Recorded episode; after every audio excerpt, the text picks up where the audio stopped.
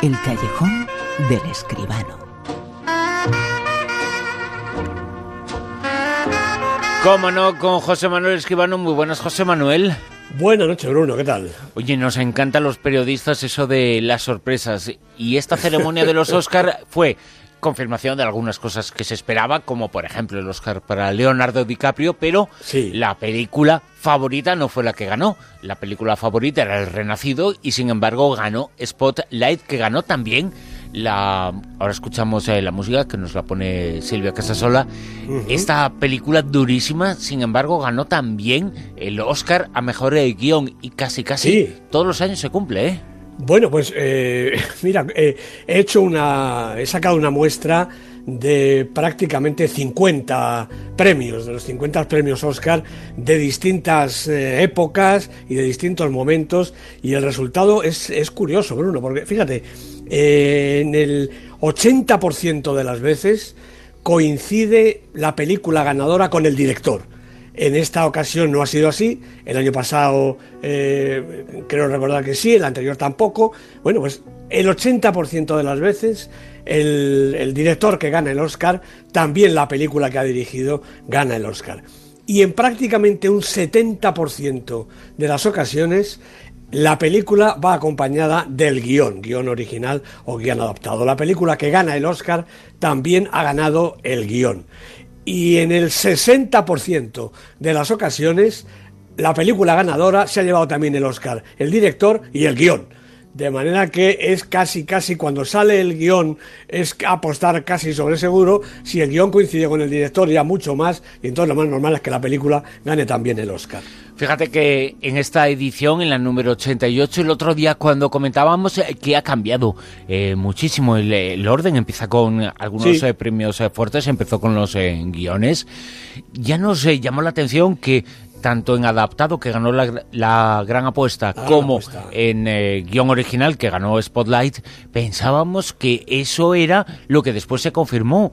Pues Claro. una carta a favor para ganar mejor película y Spotlight no era de las eh, máximas favoritas, pero estaba ahí y sobre todo Claro, yo sí, creo que era sí. el Oscar de los críticos, ¿eh? Pues de alguna manera, yo decía, bueno, parece que va a ganar el Renacido porque lo está ganando todo, excepto el- los Spirit Awards, que ya lo había ganado Spotlight. Y decía, bueno, si no gana el Renacido, yo creo que lo siguiente, la favorita, o por lo menos por calidad y por compromiso y por lo más, la película más redonda de todas era Spotlight. De manera que, hombre, no se puede decir que no haya habido justicia. Yo creo que es un Oscar realmente merecido.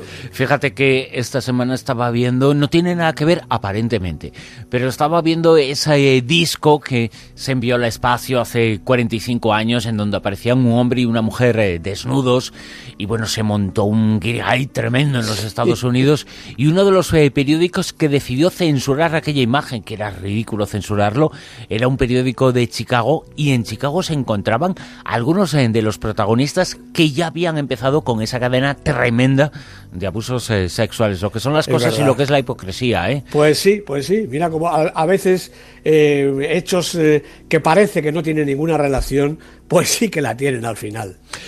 Una de las eh, películas sobre la que mejor habláis eh, los críticos, que decís que es una de las eh, películas importantes eh, de la temporada, una de las películas importantes en la actualidad, es esta que comentamos hoy, que es eh, la película de la semana, La Habitación. Buenos días, lámpara.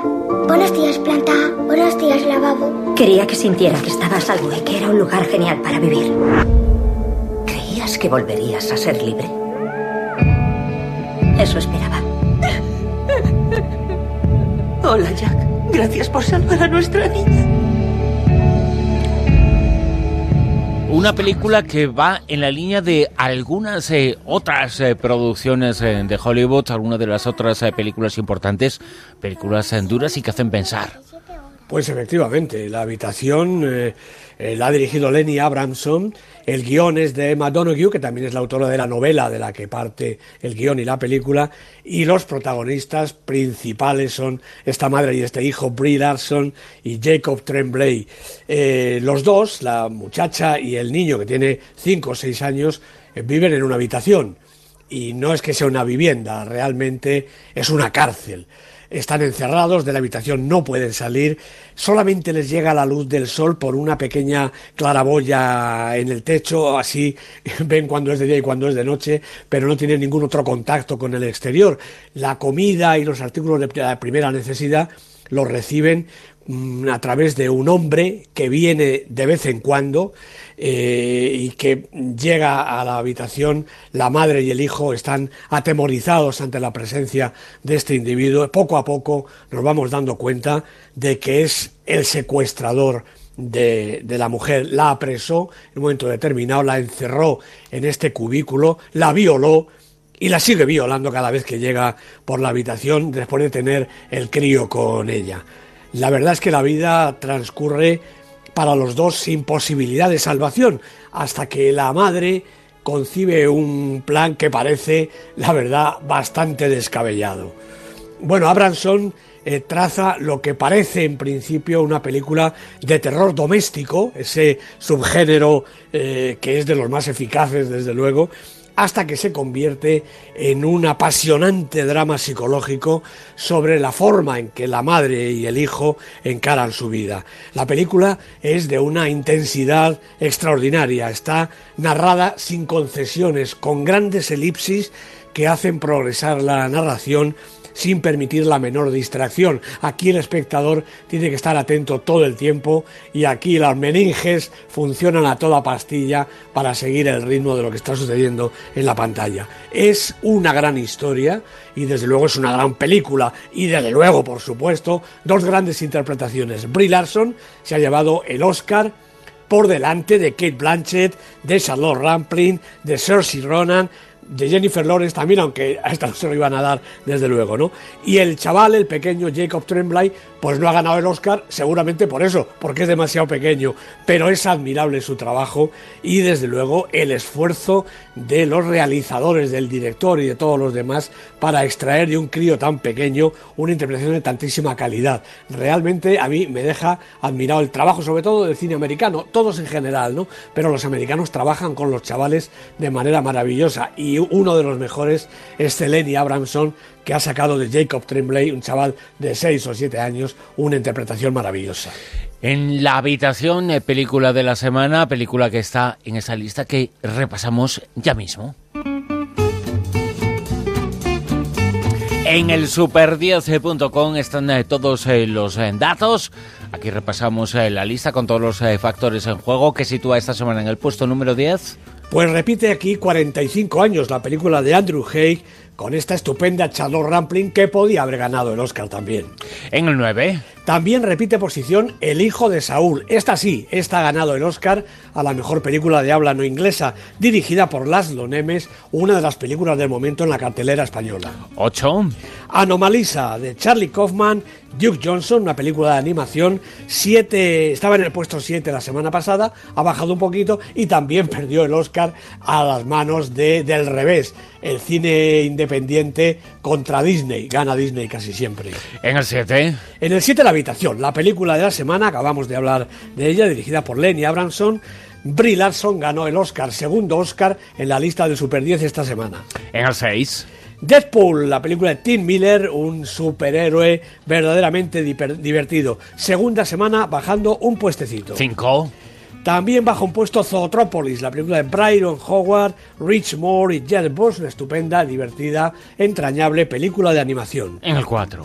Spotlight, la película del Oscar, la película que se ha llevado la estatuilla más importante. Seguramente por eso, todavía esta semana, en su quinta en el Super 10, ha subido un puesto. El, y ya el podio, en puesto número 3. Pues aquí ya no se mueve nadie, estas películas son imbatibles. Carol en el 3, dirigida por Todd Haynes.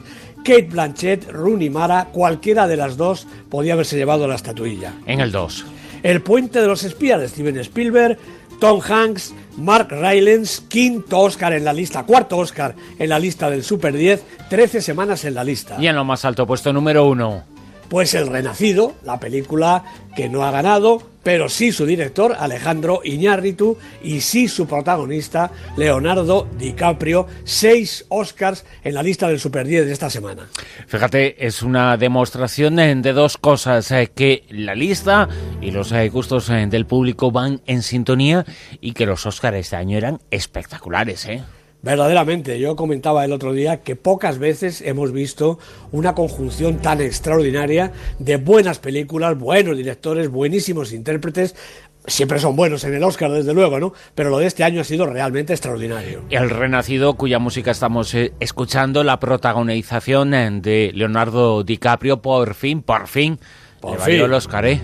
Pues sí, hombre, ya se lo merecía uno de los Oscars que estaban eh, cantados, pero que no por eso tiene menos mérito, como el de fotógrafo de la película, eh, que es, creo, el tercer Oscar consecutivo, algo nunca visto en, los premios eh, americanos, en Manuel Lubezki, el director de fotografía del Renacido, un grandísimo artista. Pese a todo, yo no sé eh, si tú compartes esta idea, el Renacido se quedó un poco ahí, ¿no?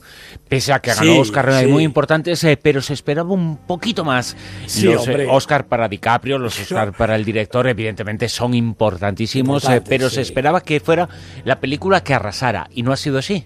Pues no, eh, a mí eso me ha extrañado y también me ha extrañado menos porque ya había cierta tradición de que Mad Max se llevara esa cantidad de Oscars, evidentemente prácticamente todos técnicos, ¿no? Pero vamos, que le hayan dado el Oscar al vestuario cuando estaba ahí nuestro Pedro Delgado nuestro Paco Delgado con el vestuario impresionante de la chica danesa realmente me llama la atención. Desde luego que fue la película en cuanto a número de Oscar ganadora pues de esta pues edición en Mad Max, eh, ganó los técnicos evidentemente, pero Spotlight ha sido la gran triunfadora de esta edición. Una ganadora del Oscar, claro. es, es, definitivo. ¿no? Una edición que no finaliza con los eh, premios eh, porque todavía siguen. Ahora se han conocido las nominaciones eh, de la Unión de Actores, que son muy importantes también. Pues sí, la verdad es que en España el sindicato de los actores y actrices tiene no digamos que el peso que en América, donde los sindicatos realmente son importantes, pero tiene también, porque además son los premios que los actores se dan a ellos mismos, ¿no?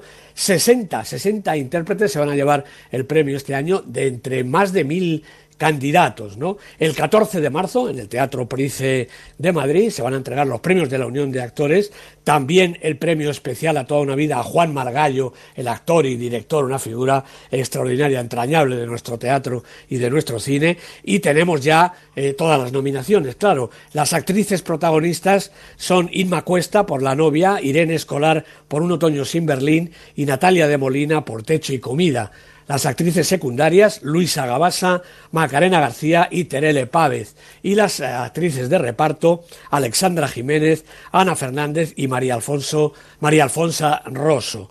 Los actores eh, protagonistas nominados son Pedro Casablanc, de nuevo está nominado siempre por B, la película, Asier Echandía por La novia y Ricardo Darín por Truman. Como actores secundarios, Carlos Álvarez Novoa, Felipe García Vélez y Javier Cámara. Y como actores de reparto, Fernando Cayo, José Sacristán y Manolo Solo. Naturalmente esto en lo que se refiere al cine. Luego en teatro y en televisión, eh, apartados que también tienen premio para la Unión de Actores, pues hay nombres importantísimos como Aitana Sánchez Gijón, Ana Belén, Bárbara Leni, Daniel Grao, Víctor Clavijo, Alberto San Juan, Unax Ugalde, Aura Garrido, Naso Aninri, Natalí Poza, Siere Chandía de nuevo, Eloy Azorín, Diego Martín y Víctor Clavijo de nuevo, porque tanto Asier como Víctor están nominados por partida doble. La gran fiesta de los actores y actrices de España, como digo, el próximo día 14 en el Teatro Príncipe de Madrid. Y estaremos eh, pendientes eh, de cuáles son los actores y las actrices eh, ganadoras de estos Por supuesto que sí. La semana importante del cine se ha vivido ya y por supuesto la hemos vivido aquí en La Rosa de los Vientos con José Manuel Esquivano. José Manuel, muchas gracias. Una la semana que viene nos seguimos escuchando. Hasta luego.